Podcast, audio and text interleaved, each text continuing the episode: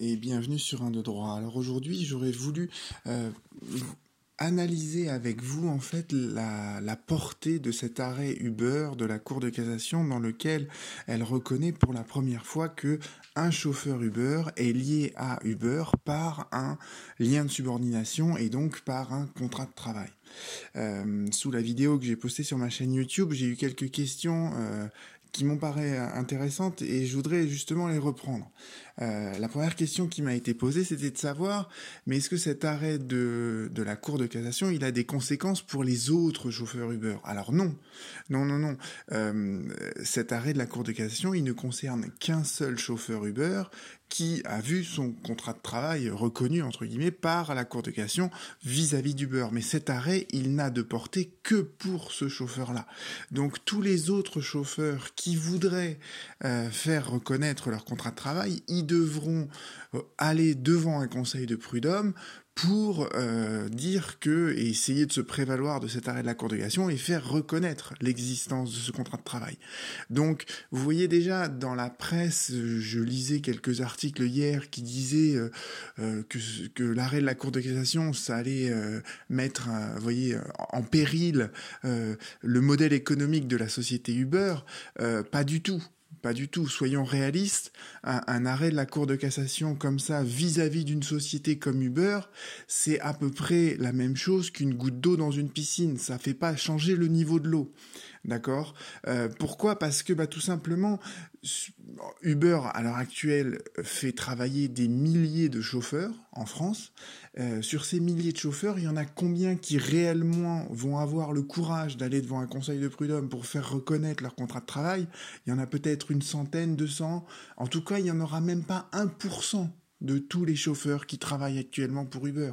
Donc il ne faut pas croire qu'un arrêt de la Cour de cassation comme celui-ci, qui a une portée théorique et symbolique importante, il ne faut pas croire qu'un arrêt de la Cour de cassation comme celui-ci va mettre en péril le modèle économique d'Uber. Et je vais vous expliquer aussi pourquoi en fait cet arrêt de la Cour de cassation, il a peut-être pas une portée très grande et que Uber a déjà anticipé en réalité euh, un arrêt de la Cour de cassation comme celui-ci. Alors, pour comprendre ça, en fait, il faut, euh, et je mentionnerai donc le, lien vers l'arrêt de, de, la Cour de cassation euh, sous ce podcast, euh, il faut que vous alliez voir cet arrêt de la Cour de cassation. Il faut cliquer dessus, il faut regarder sur le site de la Cour de cassation cet arrêt. Parce que cet arrêt, en fait, euh, c'est ça qui est intéressant, c'est qu'il est extrêmement motivé. Euh, avant la Cour de cassation, elle motivait très peu ses arrêts, et là maintenant, elle commence à véritablement expliquer les raisons qui la conduisent à retenir telle et telle solution. Et là, en fait, c'est intéressant. Pourquoi? Parce que la Cour de cassation, elle, euh, elle fait comme la Cour d'appel de Paris euh, l'avait fait aussi, et je mentionnerai aussi la, décision de justice sous ce podcast. Euh, la Cour de cassation, elle s'est appuyée sur des articles, des conditions particulières, des conditions d'utilisation de Uber. D'accord? Et, et, elle cite textuellement, elle cite des passages entiers de ces articles sous son arrêt. Et c'est ça qui est très très important de comprendre, c'est qu'en fait, ces conditions d'utilisation du beurre, qui apparaissent dans l'arrêt de la Cour de cassation, qui apparaissent dans l'arrêt de la Cour d'appel de Paris, ce sont les conditions d'utilisation du beurre qui étaient en vigueur au moment où le procès s'est enclenché, c'est-à-dire il y a plus de 5 ans. Et vous voyez bien que Uber, il fait évoluer ses conditions d'utilisation sur une base régulière.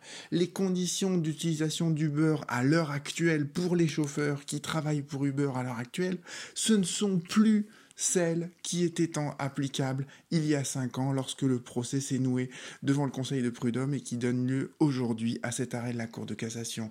Et vous voyez bien que Uber, en fait, il anticipe ce genre d'évolution. Il anticipe le risque juridique d'un arrêt de la Cour d'appel de Paris et d'un arrêt de la Cour de cassation. Donc Uber, ils ont déjà fait évoluer leurs conditions d'utilisation et suite à l'arrêt de la Cour de cassation, soyez sûrs qu'ils ont ils sont en train de euh, modifier leurs conditions d'utilisation pour justement effacer de leurs conditions d'utilisation ce que leur reproche la Cour d'appel de Paris et la Cour de cassation à l'heure actuelle.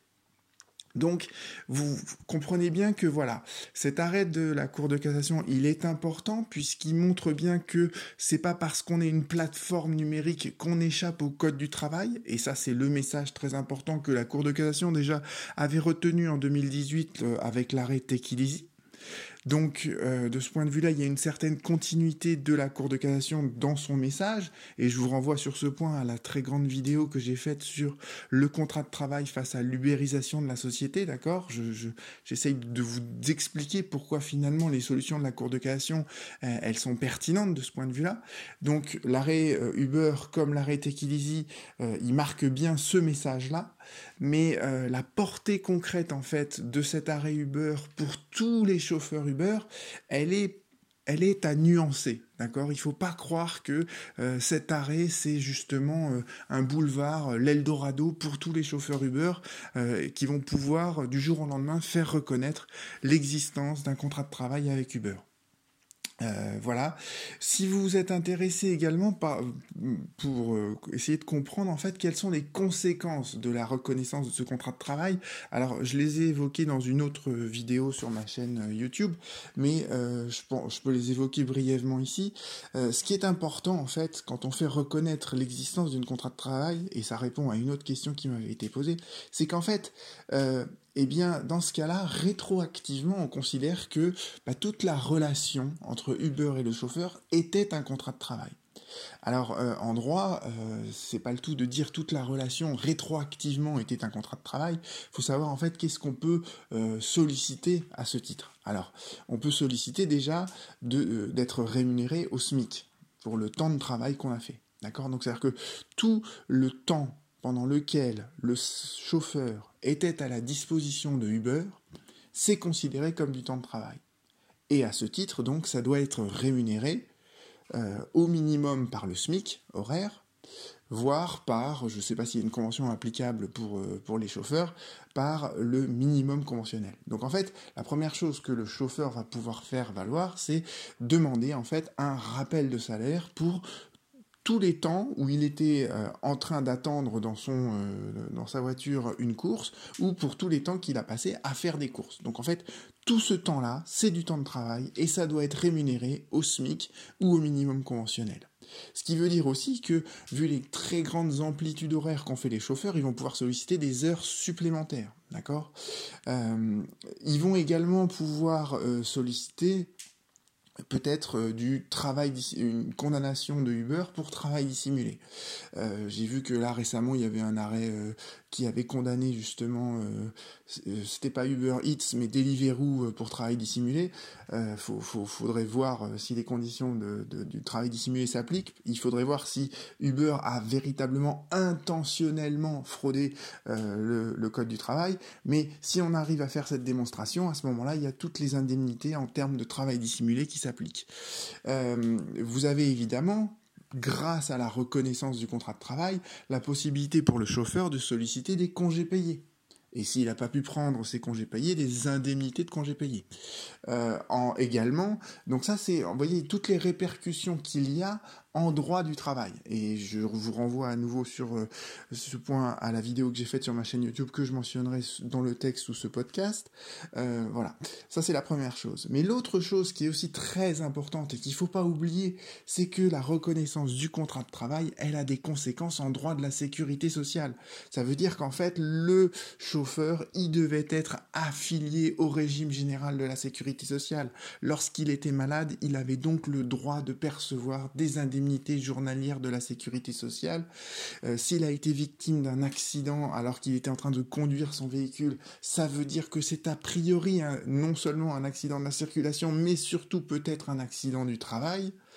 Euh, et surtout aussi, évidemment, euh, toutes les sommes qui auraient dû être payées au chauffeur sous forme de salaire, elles auraient permis à ce chauffeur de cotiser à sa retraite et donc il a subi un préjudice en termes de perte de ses droits à la retraite.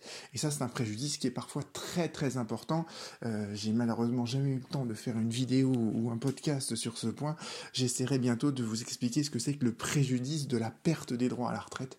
Mais il ne faut pas oublier de le solliciter également devant un conseil de prud'homme. Donc vous voyez que euh, si un, un chauffeur décide d'aller devant un conseil de prud'homme, voilà les enjeux en fait de ce litige, de faire reconnaître l'existence d'un contrat de travail, de donc de bénéficier de toute la législation sur la durée du travail, de demander des rappels de salaire en conséquence, éventuellement pour des heures supplémentaires, mais aussi en droit de la sécurité sociale pour solliciter euh, un rappel, euh, pardon, pas un rappel, une indemnisation pour la perte de ses droits à la retraite.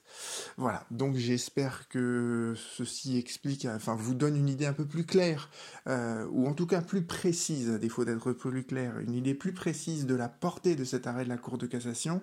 Et euh, je vous retrouve bientôt donc euh, sur les podcasts 1 de droit ou sur ma chaîne YouTube 1 de droit. À bientôt.